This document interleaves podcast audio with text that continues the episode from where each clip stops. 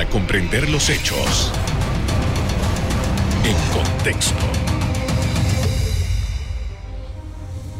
Muy buenas noches, sean todos bienvenidos y ahora para comprender las noticias las ponemos en contexto. En los próximos minutos estaremos hablando sobre el fuero penal electoral. Para ello nos acompaña el ex magistrado del Tribunal Electoral, Guillermo Márquez Amado. Buenas noches. Muy buenas noches, ¿qué tal? Bien, gracias. Gracias por aceptar nuestra invitación. En primer lugar, queremos, para poner en contexto la situación, conocer sus primeras impresiones acerca de lo ocurrido hace, unos cuantos días en cuanto al pronunciamiento que ha hecho sobre este tema el Tribunal Electoral. con toda franqueza tengo que decir que me ha parecido una decisión muy desatinada por varias razones. En primer lugar, el hecho de que exista fuero penal electoral no quiere decir que sea algo que necesariamente tenga que mantenerse a pesar de que una persona está siendo llamada a juicio y de que haya indicaciones de que está vinculada con la comisión de algún delito.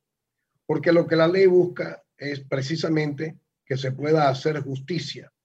Y si bien existe el fuero penal electoral, el fuero penal electoral se estableció para prevenir que se pueda incurrir en abusos durante las campañas políticas, inventando cualquier tipo de vinculación de un candidato a, una, a la comisión de un delito para distraerlo del proceso electoral y de esa manera darle ventaja a su contrincante. De manera que desde ese punto de vista me parece que ha sido muy eh, desacertado el fallo del Tribunal Electoral pues no ha levantado el fuero penal electoral, siendo que ese fuero eh, penal además se refiere a una elección interna de un partido político, no a unas elecciones nacionales. Ahora, justamente esa, por ahí va mi siguiente pregunta, porque eh, el fuero penal, aunque usted no esté participando en ninguna elección interna de su partido, por ser directivo de la, del partido, lo, lo arropa también. Eso por un lado. Y por otro lado, el, hecho de que eh, no importa el momento en que nos encontremos, cualquier persona es susceptible, en, me refiero a cualquier directivo de estos partidos, si hay un calendario de elecciones durante todo el año, es posible que un año completo no tenga, eh, tenga ese fuero. Así es. Y aquellos que quieren juzgar vivo, precisamente eso es lo que hacen. Llaman primero a unas elecciones internas por ejemplo, para elegir delegados de corregimiento o, representantes de corregimiento dentro del partido.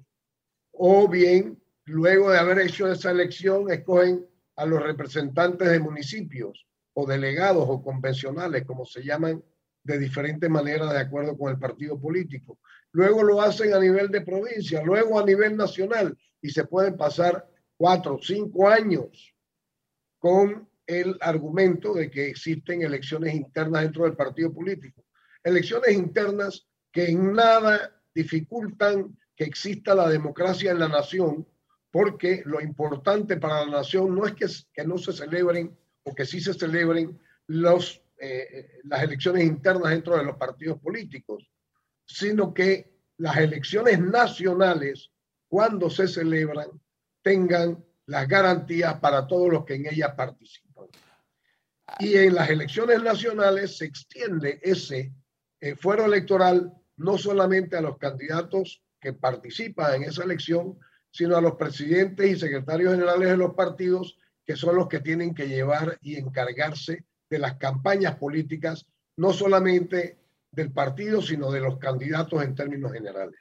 Por eso es que a ellos los alcanza y los cobija el fuero penal electoral. El año hace un par de no quiere decir que tenga que mantenerse, mm. puede levantarse y debe levantarse. Ahora, eh, justamente, eh, hace un par de meses estábamos en la discusión de la reforma al Código Electoral. Y uno de los temas precisamente que se discutió en, ese momento era la eliminación del fuero electoral, cosa que no se consiguió. Ah, eh, Panamá necesita, usted explicaba las razones del, fuero, pero Panamá, la, la, la, sociedad panameña, la democracia, necesita este tipo de figuras. Para las elecciones internas de los partidos políticos, esa figura sale sobrando totalmente. No tiene ningún propósito ni ningún sentido. Para las elecciones nacionales, vale la pena que se mantenga, pero de tal manera que no se vaya a abusar del fuero penal electoral y que no haya ciudadanos que precisamente para conseguir la impunidad se lancen a ser candidatos a elecciones nacionales y que, por, y que sea fácilmente el proceso para que se pueda levantar ese foro penal electoral. Debe bastar únicamente que se acredite que efectivamente ha ocurrido un delito y en segundo lugar que la persona que es candidato o que es funcionario de un partido político está vinculado con la ocurrencia de ese hecho ilícito y, que se le levante entonces inmediatamente. Ahora, el criterio, por ejemplo, de los magistrados, de dos magistrados del Tribunal Electoral, que eh, se van a la parte de que eh, muy eh, técnica de que si el caso realmente no se vio en el fondo y de la posibilidad de que no se haya tomado en consideración una especialidad que viene con un tratado de Panamá con Estados Unidos, ¿cómo lo evalúa usted? Ese ha sido un argumento, en mi opinión, traído de los cabellos y muy pobre. En materia de derecho administrativo, efectivamente, está el, el concepto de que toda resolución que se tome debe estar bien fundamentada y bien motivada. Pero eso, esto no es un proceso administrativo per se y completo, es sencillamente el levantamiento de un fuero electoral que le otorga una garantía especial a un candidato por ser candidato, no por haber cometido un delito. Cuando ha cometido un delito o hay indicaciones de que puede haber cometido ese delito, ese fuero electoral debe levantarse inmediatamente. No, y estaba bien acreditado y bien, eh, por lo que leí de la decisión del, de la juez de primera instancia, estaba bien acreditado el hecho de que se había cometido un delito y de que había indicaciones de que el señor Ricardo Martinelli estaba comprometido con la comisión de ese hecho ilícito y que afecta a toda la sociedad panameña. Además, ha ocurrido hace muchísimo tiempo, de manera que no era que se estaba eh, poniendo una denuncia en este momento como para impedirle que fuera candidato a ningún cargo de elección popular. Desde ese punto de vista, el, los argumentos utilizados por los magistrados, de mi, en mi opinión, fueron totalmente traídos de los cabellos. Además, recurrieron a otro argumento, que fue ese del, del principio contenido en, el, en la Convención Internacional que permite la extradición suscrita con los Estados Unidos en 1904, que, eh, que ellos interpretan, y ese no es materia del Tribunal Electoral. Mire, el, el artículo 142 de la Constitución Política de Panamá dice exactamente cuáles son las responsabilidades del Tribunal Electoral. Y dice que sus funciones son garantizar la libertad, honradez y eficacia del sufragio popular. Esos tres, esas tres grandes responsabilidades tiene el Tribunal Electoral y, en, en razón de esas tres grandes responsabilidades, el artículo 145 les confiere la facultad de ser intérpretes privativos de la ley electoral, no de la ley contenida ni del acuerdo contenido en un convenio internacional. Eso es materia de los, del órgano judicial en su caso. Con esto, eh, con esto en este caso, doctor, vamos a, hacer una pausa, vamos a hacer una pausa en este momento para ir a comercial y regresamos profundizando, profundizando sobre el tema. Ya regresamos.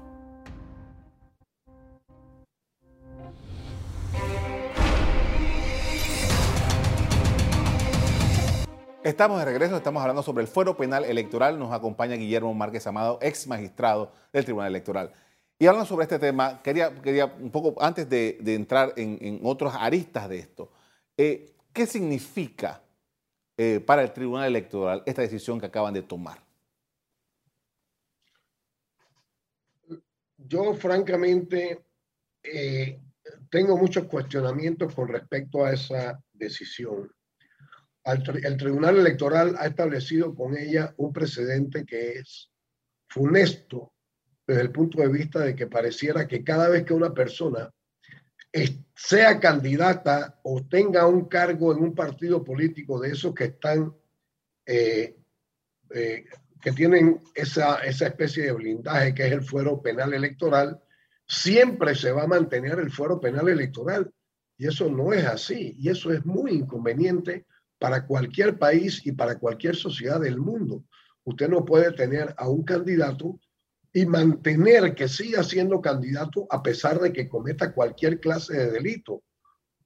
Eh, porque lo que necesita la sociedad precisamente es protegerse de la delincuencia, entre otras cosas. Y si el fuero penal electoral se ha establecido, no es para que los delincuentes puedan continuar ejerciendo la delincuencia, sino para que los candidatos que no son delincuentes no se vean perturbados en sus campañas con las interrupciones propias de una acusación que no tenga mérito. Usted hace un rato decía que el, un artículo de la Constitución le da la competencia privativa al Tribunal Electoral para los temas electorales. He estado leyendo algunos comentarios de algunos colegas suyos, abogados, que hablan de reconsideración, hablan de recursos de inconstitucionalidad. ¿Usted cómo lo ve? Mire, la, creo que es el artículo 145 también en el último de los incisos, que señala que contra las decisiones del Tribunal Electoral no cabe absolutamente ningún recurso. Y hay jurisprudencia, es decir, no cabe apelación, no cabe, cuando ya es definitiva la, la decisión, no cabe reconsideración, ni apelación, ni casación, ni revisión, ni nada. Eh, lo, que, lo, que, lo que sí cabe es una acción de inconstitucionalidad que se debe interponer ante la Corte Suprema de Justicia por el hecho de que la Corte Suprema de Justicia es la custodia de la integridad y guarda de la constitución política tal como reza la propia constitución eh, de la República de Panamá. Y eso es lo único que cabe. y ha habido jurisprudencia además en el sentido de que se han rechazado advertencias de inconstitucionalidad o amparos de garantía constitucionales porque esos recursos extraordinarios no proceden en materia electoral. Ahora, eh, ya la, Corte ha fallado en, ese sentido. Hay otros casos en donde magistrados han dicho, los magistrados de la Corte Suprema de Justicia han dicho que esto no es impunidad, pero no ataca la decisión tomada por el tribunal.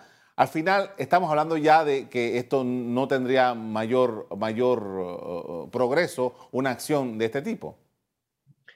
Bueno, en primer lugar, yo creo que debe haber esa acción de inconstitucionalidad para que se establezca el precedente y pueda servir de referencia en futuros casos.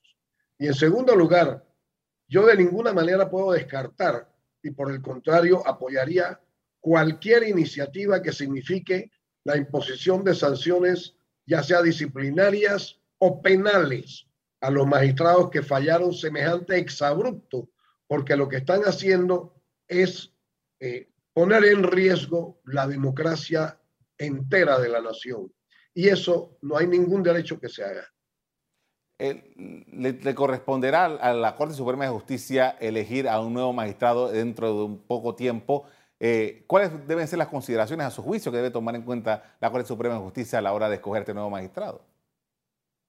En primer lugar, ninguno de los magistrados debiera ser reelecto para, ningún, para ese cargo. Esa es mi opinión personal, después de haber visto sus ejecutorias y hace mucho tiempo que no hubiera reelegido a ninguno. En segundo lugar, creo que deben particularmente enfocarse en que sean personas que tengan eh, un buen criterio eh, balanceado, eh, que tengan un criterio de equidad y sin compromisos con partidos políticos y que si los hubieran tenido en algún momento sepan distanciarse de esos compromisos y de esas organizaciones al momento de tomar las decisiones que tengan que tomar, lo cual eh, es, es necesario que sea de esa manera. Y tercer lugar, yo añadiría que ojalá tuvieran algún conocimiento y experiencia en materia electoral. Y una cosa que quisiera recalcar en particular es que el magistrado que vaya a ser nombrado por la Corte Suprema de Justicia no venga, no vaya a provenir de los juzgados del órgano judicial. El magistrado que vaya a ser nombrado por la Asamblea Legislativa no vaya a provenir de los funcionarios de la Asamblea Legislativa ni de los diputados tampoco, ¿no? que no, no solamente que no sean diputados, sino que no sean funcionarios de ese órgano del Estado y no lo hayan sido. Y en el caso del presidente de la República, que es el tercero que hace la designación de un magistrado, que no vaya a provenir de ningún eh, personal que haya hecho parte de del órgano ejecutivo. Y por último, que los funcionarios que sean así elegidos no tengan ni siquiera a sus esposas ni a sus hijos trabajando ni con el órgano judicial, ni con el legislativo, ni con el ejecutivo, de manera que no haya atisbo de duda acerca de la independencia con la que estén actuando. Sí, doctor eh, Márquez, ah, nosotros estamos frente a una situación que nos lleva a pensar, o sea, la constitución misma, y, quizá que usted nos explicara brevemente, la constitución dice que no hay fueros ni privilegios, pero la constitución también otorga fueros, creo que son como cinco. Eh, eh, esta, esta contradicción constitucional, legal, no sé cómo describirla, ¿cómo la tenemos en Panamá? Mire, se lo voy a poner de esta manera. Toda regla, casi todas las reglas, no, no puedo pensar en ninguna que no la tenga, tiene sus excepciones. El respeto a la vida tiene sus, sus excepciones cuando yo tengo que defender mi propia vida de una agresión de otra persona que me mm. pone en riesgo mi propia vida. Eh, y como esa, hay muchísimas, eh, eh, hay, hay condiciones excepcionales que permitan que temporalmente e incidentalmente se puedan establecer condiciones que sustraigan a una persona de lo que podría denominarse una condición del, del derecho común y le consagre en su favor un fuero o una cosa que parezca un privilegio, pero solo de carácter temporal y con arreglo a determinadas condiciones que deben cumplirse necesariamente. Si no se cumplen, ese fuero tiene que levantarse inmediatamente. Con esto vamos a hacer una pausa para comerciales. Al regreso seguimos conversando sobre el fuero penal electoral. Ya regresamos.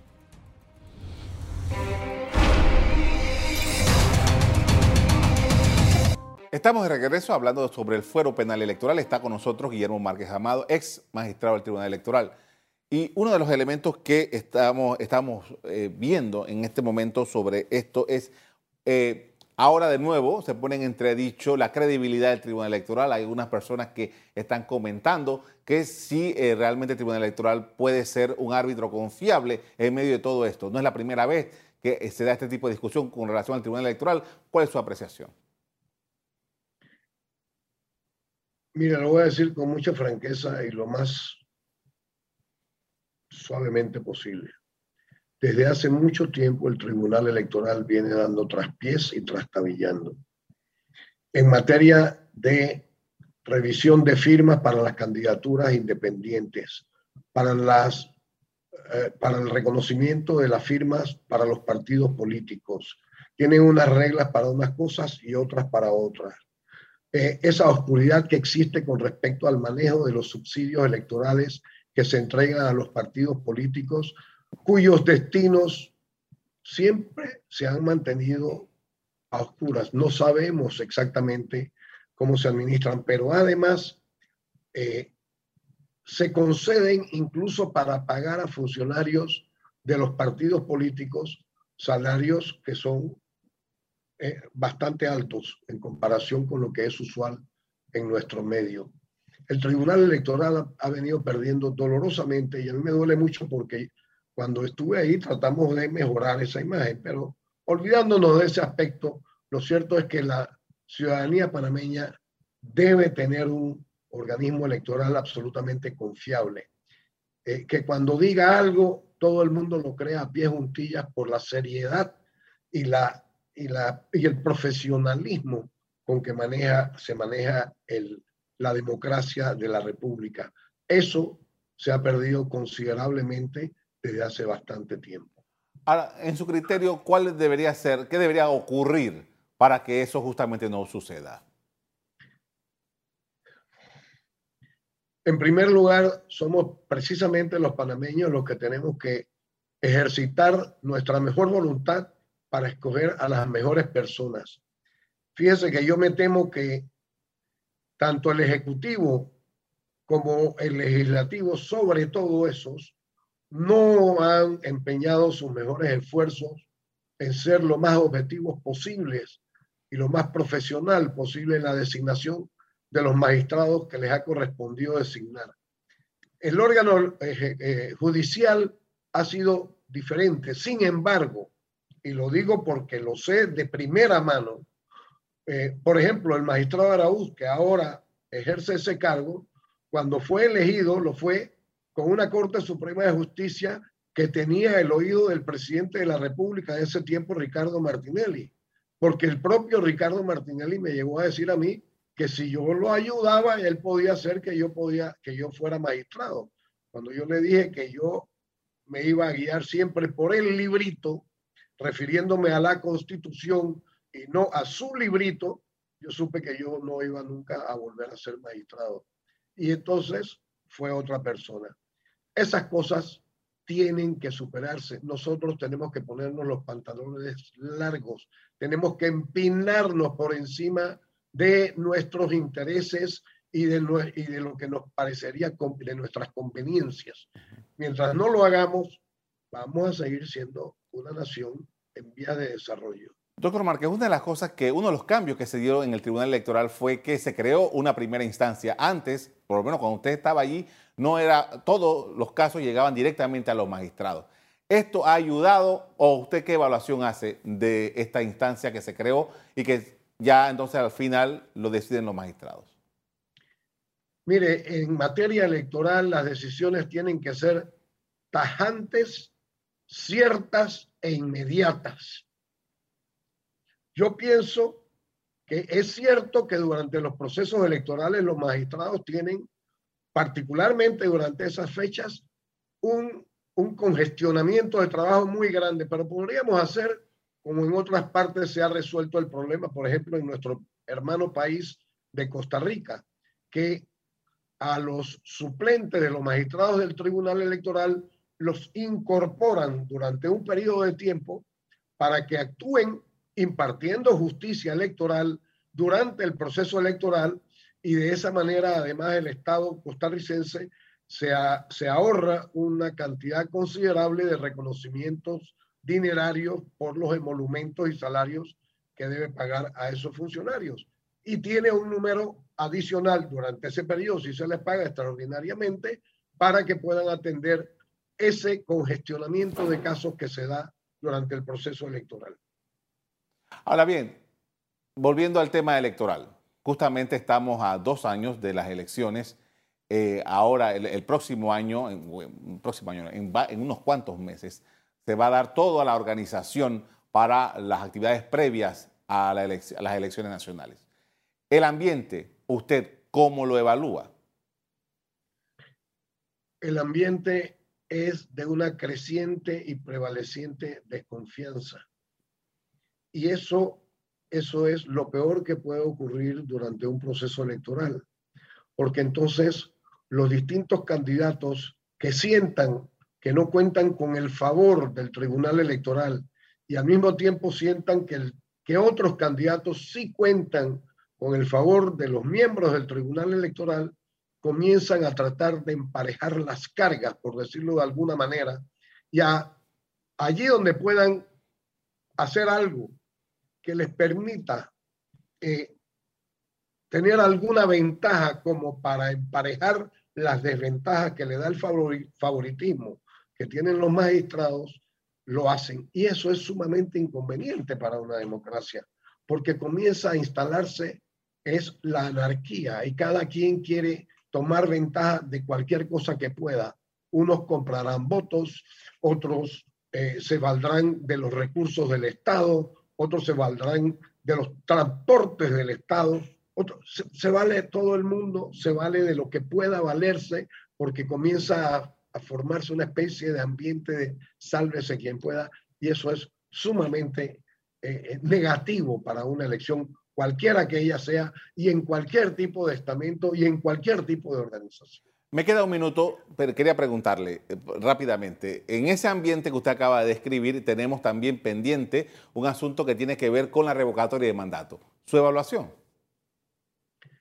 La revocatoria de mandato es una figura excepcional que no se está aplicando como fue concebida en la Constitución y en la ley. En la Constitución y en la ley está concebida como una sanción prevista en el estatuto del partido de que se trate por una violación grave de la plataforma política, ideológica o programática del partido político de que se trate. Pero tanto los partidos políticos como los diputados de la Asamblea Nacional vienen entendiendo como que los partidos políticos pueden decirle eh, en cualquier circunstancia a los diputados tienes que hacer tal cosa, tienes que votar por fulano o por fulana votar por Pedro o, por, o, votar por Juana no es una violación grave a una plataforma política, ideológica ni programática de un partido. Pero el, pero el Tribunal Electoral no ha salido a ponerle coto, a, a aclarar estas cosas, a aprobar una reglamentación que establezca claramente cuál es el alcance de la norma, hasta dónde se puede llegar y cuáles son los límites. Y entonces todo el mundo actúa como que si no haces lo que yo te digo, te saco de diputado. Y el diputado cree que efectivamente lo pueden sacar de diputado y entonces reacciona de la forma como están reaccionando ahora, que es también un disparate, porque van a poner una, una norma de acuerdo con la cual lo que decida la bancada del partido en la asamblea va a prevalecer sobre lo que decida el partido, con lo cual no hacemos otra cosa que un proceso eh, eh, de desarticulación de los partidos políticos. Le agradezco, doctor Márquez, por habernos atendido esta noche para hablar de estos temas. Muy amable. Con mucho gusto. A ustedes también les doy las gracias por habernos acompañado en este interesante tema. Los invito para que sigan en sintonía de EcoTV. Buenas noches.